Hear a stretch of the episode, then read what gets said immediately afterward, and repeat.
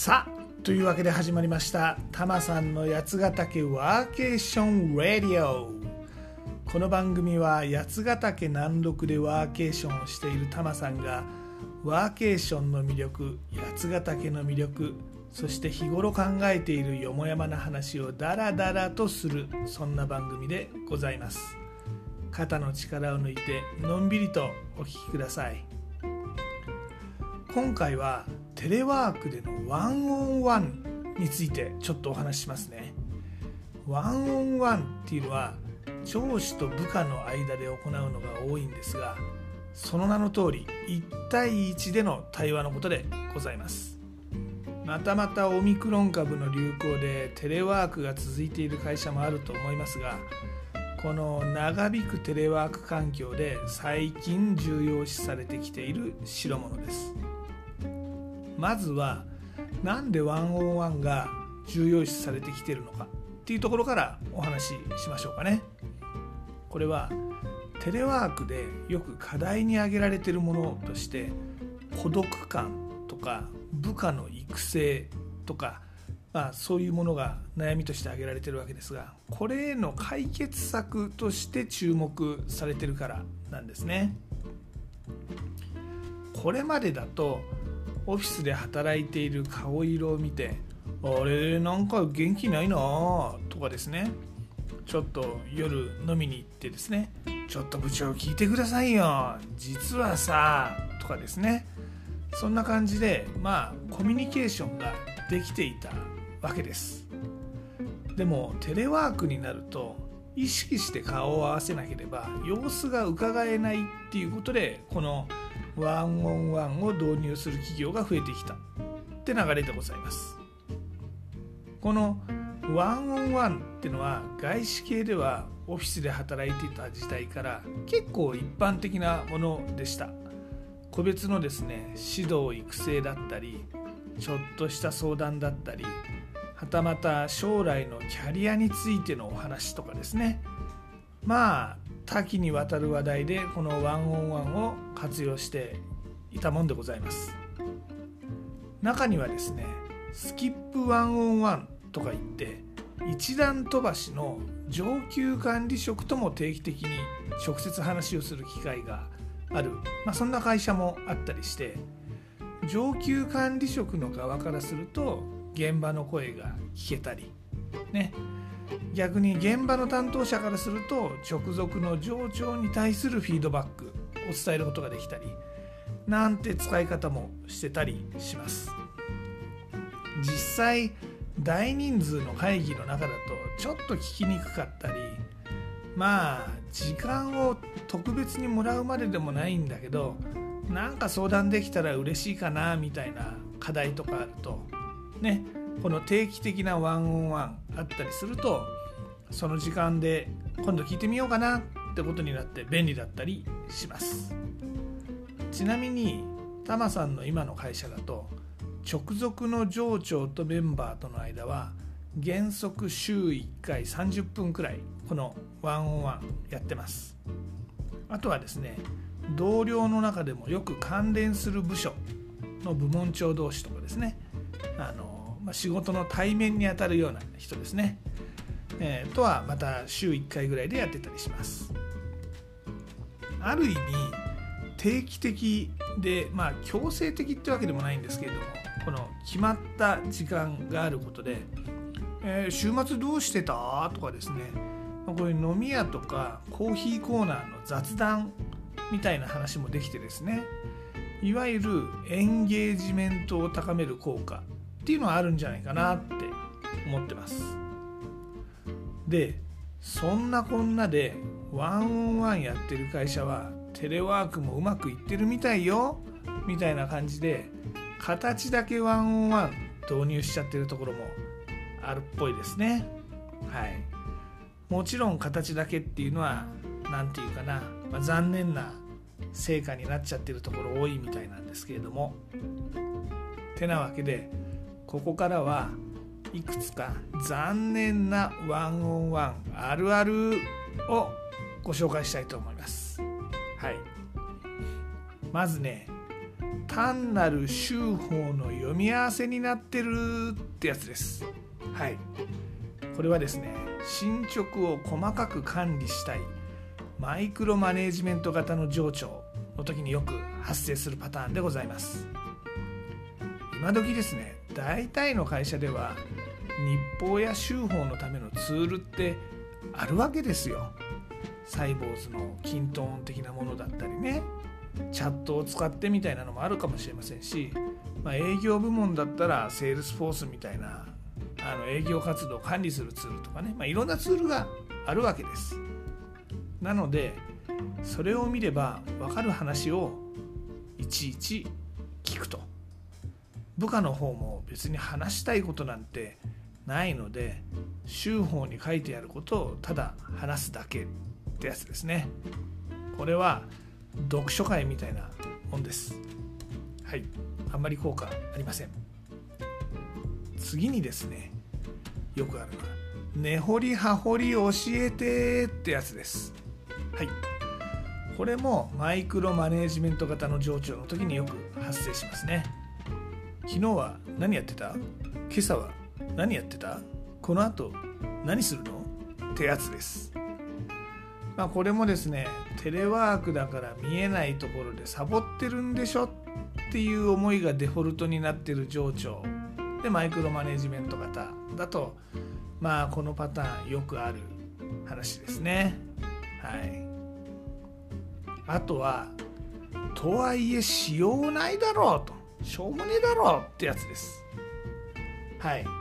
これはですね部下が結構アイディアあったり相談したいことあったりするんだけどまあでもそれをやるのが大人ってもんだよねとか、まあ、うちの会社にはそういうの無理だなとかですね。結局全部反論説得しちゃうやつね。これだと部下は相談するだけ時間の無駄なんでだんだん読書会的なワンオンワンでお茶を濁そうっていう風になっていくわけです。実はね結構ワンオンワンって難しいんですよ。時間を作るだけなら簡単なんだけど効果のあるワンオンワンにしようとしたら、まあ、上長もそうだし部下の側もそうだし、まあ、あの同僚同士でもいいんですけどお互い参加者が考えないといかんのですわ。まずね心理的安全性。これね英語だとサイコロジカルセーフティーっていうんだけどもこれが確保されていること。これがもうともかく絶対に必要なんですよ。具体的に言うとねどんな質問でもいいよ。どんな質問相談どんな内容でもあなたを攻撃しないよ。っていうことです。お互いに。ほらお前も課長にもなってそんな情けねえこと言うなよ。とかですね。お前ベテランなんだからさ。とかですね、まあ、本人は励ましてるつもりなのかもしれないけど、まあ、こういう攻撃があると人はだんだん本音を言いにくくなっちゃうって思うんですよね。その上でさらに相手に主体性を持ってもらうような会話をしていく。そうするとこのワンオンワンってすごく効果的なんですがこれ結構難しい話なわけですよ。ついついですね一方的なアドバイス特に上長の側がに陥っちゃうわけです。ね。相手がなぜこれが必要なんだろうどうしていったらいいんだろうって主体的に考えてもらうそんな会話ができたら素晴らしいんですけどね。とはいえよく陥りがちなこの一方的なアドバイス。するとですね結局よしお前今月お前数字足りないからこういう時は現場の訪問件数が何より大事だ。今まで何件アポやってた ?1 日3件ぐらいです。よしじゃあ5件にしようぜ。みたいな話でよし来週のワンオンワンでどこまで進んだか教えろ。25件。ね 5×5 で。できてるんじゃないの？みたいな話で果たして結局修法読書会に陥っていくわけですよ。ね、しかも結構こういう無茶目の目標をつけられちゃうとまあこなせればいいんですけどね。目標こなせなかったりするとなんでなんでなんで？みたいにどんどん心理的安全性がなくなってくる。結局 Zoom テレワークとはいえまあバーチャルな個室で上司から詰め寄られるだけっていうねそういうワンオンワンになっちゃったりもするわけですよ。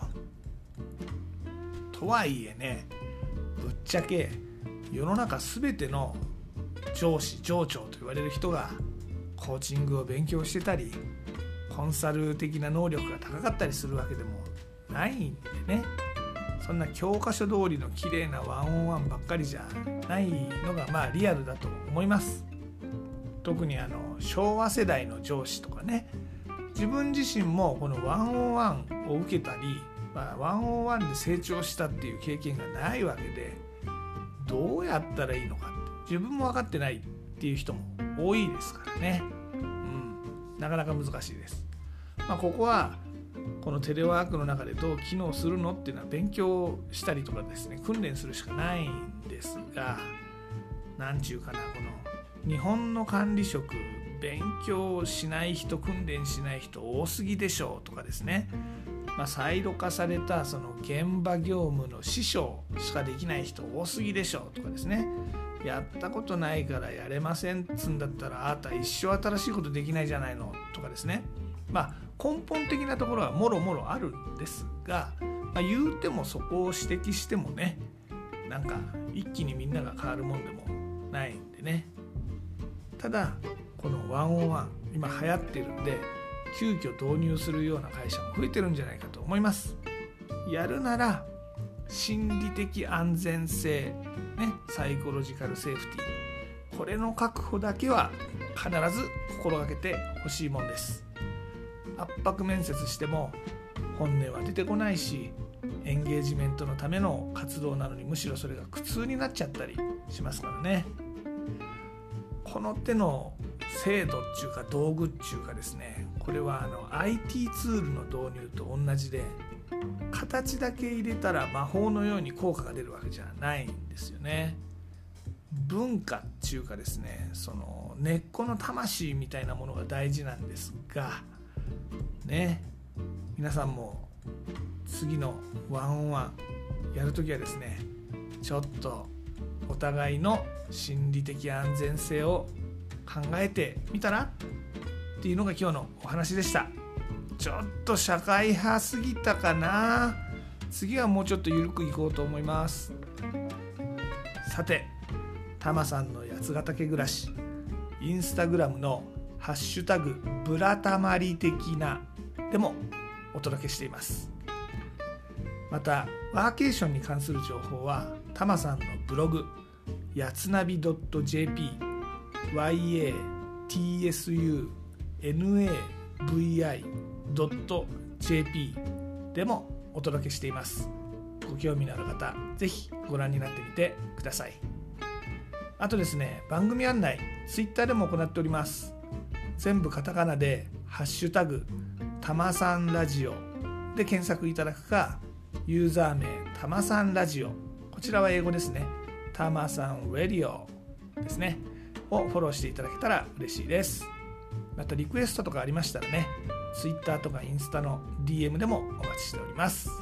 はい。で今回のエンディングテーマですが今回はラブサイケデリコのフリーワールドをお届けしたいと思います。ね。今回はサイコロジカルセーフティーが大事よと。愛が大事よということでこの愛と最高がついているっていうことで選んだんですが苦しいですかね、まあ、そもそもこれサイコロジーじゃなくてサイケですからね。サイケデリコはね、まあ、やや苦しいですがご勘弁ください。この曲は2000年頃のポカリスエットの CM 曲だったりもします。ねポカリスエット。まあディーンとかね。あのなんか瞳とみ」とかね。ソーラーサナイデとか、まあ、いろんな名曲がありましたね。宮沢りえとか石木彩とか。あの美少女が出てくる CM で素敵でしたね。最近またあのサウナブームになってポカリ飲む人も増えてきてるみたいですよ。なんかちょっと甘じょっぱい感じが素敵ですよね。甘じょっぱい101楽しんでください。はい。で例によって僕はジャスラックに参加してるわけではないのですが Spotify でこの番組をお聴きの方は Spotify 登録曲が番組の中で流せます。のでこのままお楽しみください。Apple とか Google とか異なるプラットフォームで聴いている方はご自身で番組の後で配信サービスとかでこの曲を聴いてみてください。でもちょっとだけお手伝いさせていただきます。